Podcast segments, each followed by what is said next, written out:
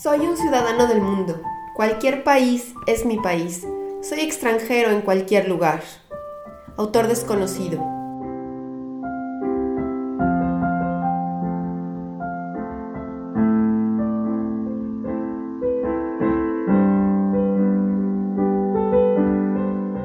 Mi nombre es Yamel. Hace tiempo soñé lo mismo que tú, conocer el mundo y vivir en otro país. Yo lo llevé a la práctica. Deja que te cuente todo lo que esto significa y prepárate para vivirlo plenamente. Ven conmigo a echar nuevas raíces.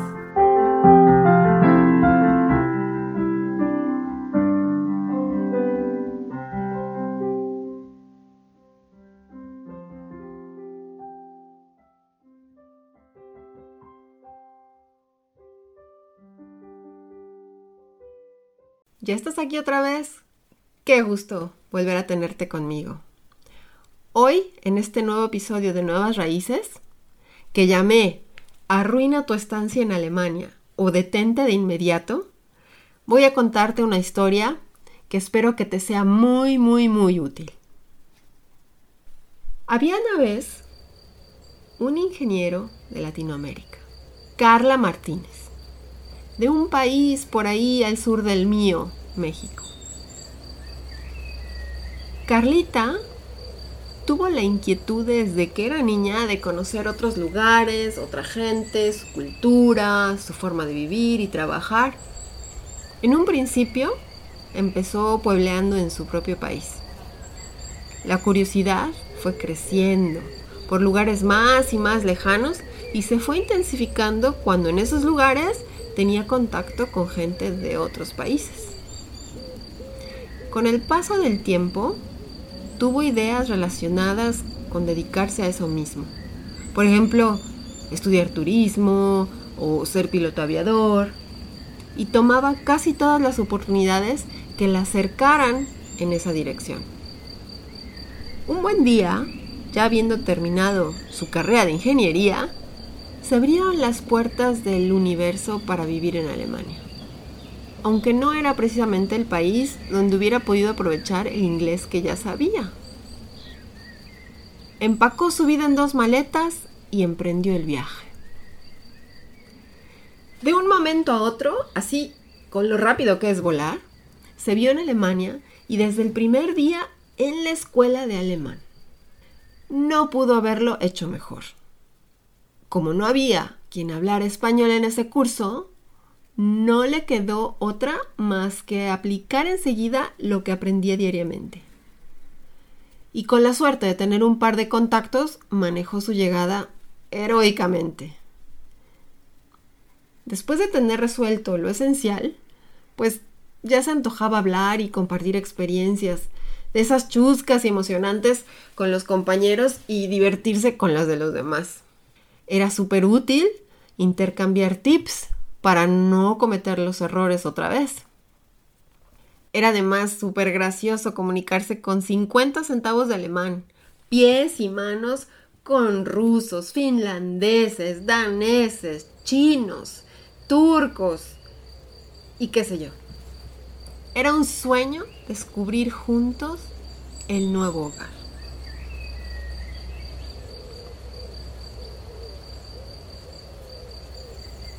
Hasta que, pasando ya algunos meses, el carácter de las reuniones cambió sin que nadie se haya dado cuenta. El novio alemán de una de las chicas era aburrido y no le hablaba. O no le hablaba lo suficiente. Al hindú la comida le era insípida. A Carla le agobiaba el frío. Y en ese tiempo a muchos el no poder hablar a menudo con su familia. Los rusos echaban de todo a la burocracia porque no les reconocían los estudios. Para los portugueses los alemanes eran fríos, etcétera, etcétera, etcétera. Para no hacerte el cuento largo, esto se convirtió en una sala de quejas. Carla no se atrevía más a contar sus logros Claro, que en un principio son pequeños. Y mucho menos a decir algo bueno de los alemanes, que en este círculo se habían convertido en unas bestias heladas y Alemania en un castigo. Terrible. Carla empezó inconscientemente a buscar y obviamente a encontrar cosas que no le gustaban de Alemania. Y ahora hasta le divertía compartir su desdicha con el grupo de conocidos.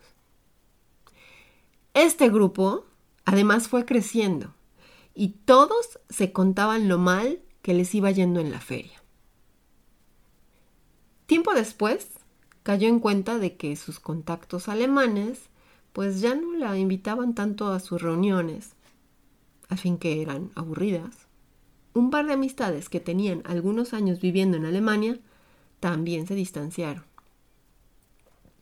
O quizá era ella la que se había distanciado enfocándose en ese grupo cerrado de amistades que no hablaba y no intentaba hablar alemán y pues al que jamás se acercaría ningún local.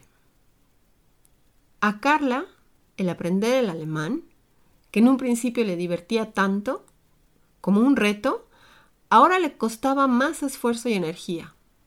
Y así se sentía todo lo demás. Se me olvidaba decir que además llegaron otros compañeros que también hablaban español y la necesidad de aprender el idioma decreció. Se tardó mucho tiempo en darse cuenta de lo que había pasado y retomar el rumbo hacia lo que ella quería lograr, así como recuperar por lo menos algunas de las amistades y contactos valiosos que había hecho en un principio. Mismas que en algún momento se sintieron ofendidas por alguna actitud o alguna expresión de Carla que haya hecho inconscientemente.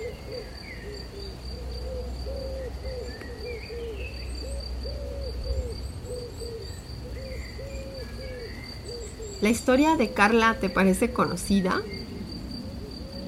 ¿Será que estás en una situación similar a la de ella o a la de unos de sus compañeros? es probable que tu respuesta inmediata haya sido sí, aunque rápidamente hayas intentado negarlo para tus adentros. Yo también fui como Carla. Alguna vez, y hay muchas Carlas por ahí, aún en su propio país, y que siguen siendo Carlas aunque se vayan al otro lado del mundo. Yo no me di cuenta de mi actitud hasta que en una de mis visitas posteriores a México, mi país, y platicando o conversando, como dices tú, con una amiga, me preguntó cómo me parecía Alemania. La verdad no recuerdo lo que le contesté. Y no sé todo lo que habré dicho. Pero después de haberme escuchado un buen rato, con toda atención y paciencia, me contestó. Oye, pero algo bonito debe de tener. ¿Que no? Su pregunta me fulminó. Y en ese momento me di cuenta de lo negativo que habría sido mi respuesta. Ella me dijo que había pasado ya por lo mismo y que como descubrió que las cosas bonitas no irían nunca a tocarle la puerta, ella había decidido ir a buscarlas también ahí, en el país que ella escogió para vivir. Yo tengo el clima de Veracruz, pero mi sueldo lo recibo en dólares, me dijo. Y pues, si no te gusta, pues ¿qué te detiene, mujer? Países sobran. Ella ya no se acuerda de esta conversación, pero su pregunta me ayudó a cambiar el curso de mi vida. Te preguntas que si de vez en vez me convierto otra vez en una Carlita, aunque me cuesta confesarlo, claro que sí. A veces me acuerdo de Carla cuando escucho mis pensamientos. Pero entonces recuerdo lo que puedo hacer para detener a esa Carla horrorosa dentro de mí. ¿Tú también te sientes o te comportas como Carla? ¿O conoces a alguien parecido? Recuerda que esto es una actitud normal o una reacción normal en el proceso de un cambio. Generalmente es una fase después de la euforia de la llegada. Puede ser una fase muy corta o muy larga, dependiendo de ti y cuánto tiempo te tardes en darte cuenta de lo que está sucediendo, en concientizarlo. Si ya te diste cuenta, que es el primer paso, el segundo es aceptar que es así.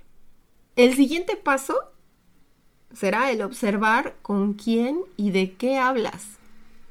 Recuerda que quizá tus conocidos también están pasando por la misma etapa de transición que tú. Si es así, será mejor impulsarte o impulsarse mutuamente en lugar de jalarse hacia el fondo de la cubeta como en esa fábula de los cangrejos mexicanos. Ya tendrás que decidir para ti qué habrá que hacer si tus esfuerzos por sembrar positivismo en la relación o en el grupo pues son bombardeados con una sombra oscura de pesimismo. Acuérdate también que otros ya habrán superado esa etapa y pronto mm, dirán, pies, ¿para qué los quiero? Bien importante es que escuches lo que dices. Ese es el siguiente paso, porque es el poder de la palabra al que me refiero. Es el que tenemos cuando formulamos nuestros pensamientos con palabras, porque con esto hacemos nuestros pensamientos realidad. Así que tú decides entonces, con esas palabras, la realidad que tendrás. O así te pintas la realidad que tienes. Escoge por eso palabras y opiniones neutras o positivas en el mejor de los casos.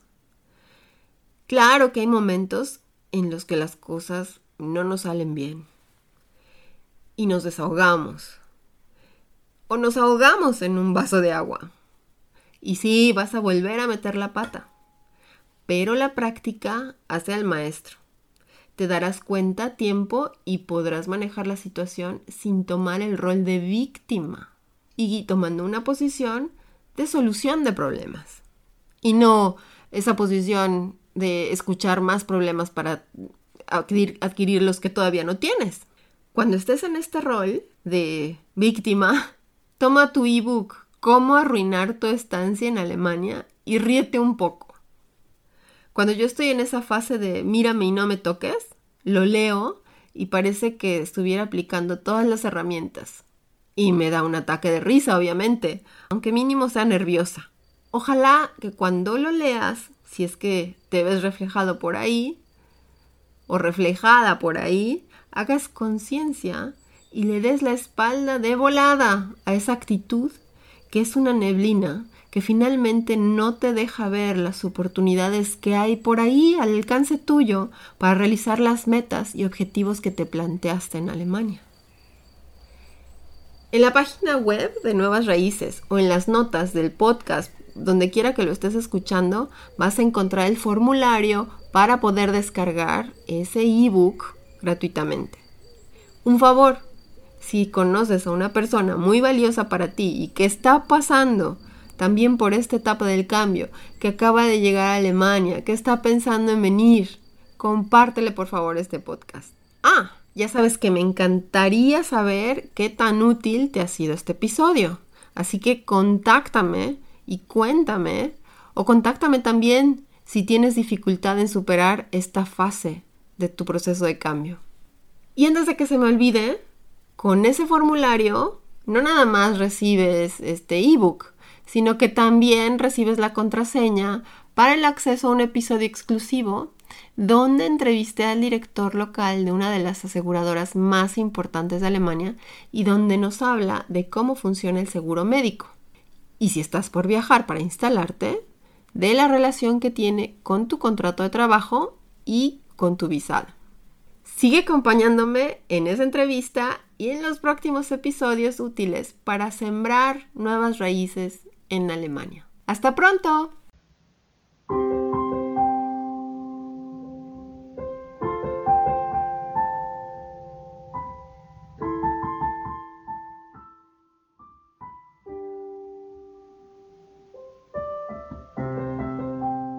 Y esto es todo por hoy en tu podcast Nuevas Raíces. Este podcast está disponible en todas las plataformas conocidas y bien surtidas. Suscríbete pronto y no te pierdas ninguno de sus episodios. También lo encuentras en la página de internet www.crossborder, sustituye cross por una X, leadership.com. Ahí mismo encontrarás el blog y las notas complementarias. Si este podcast te es útil, por favor compártelo y no olvides dejar una evaluación positiva en la plataforma que usas. Eso asegura que otros también puedan aprovecharlo. Y quédate conmigo a echar nuevas raíces.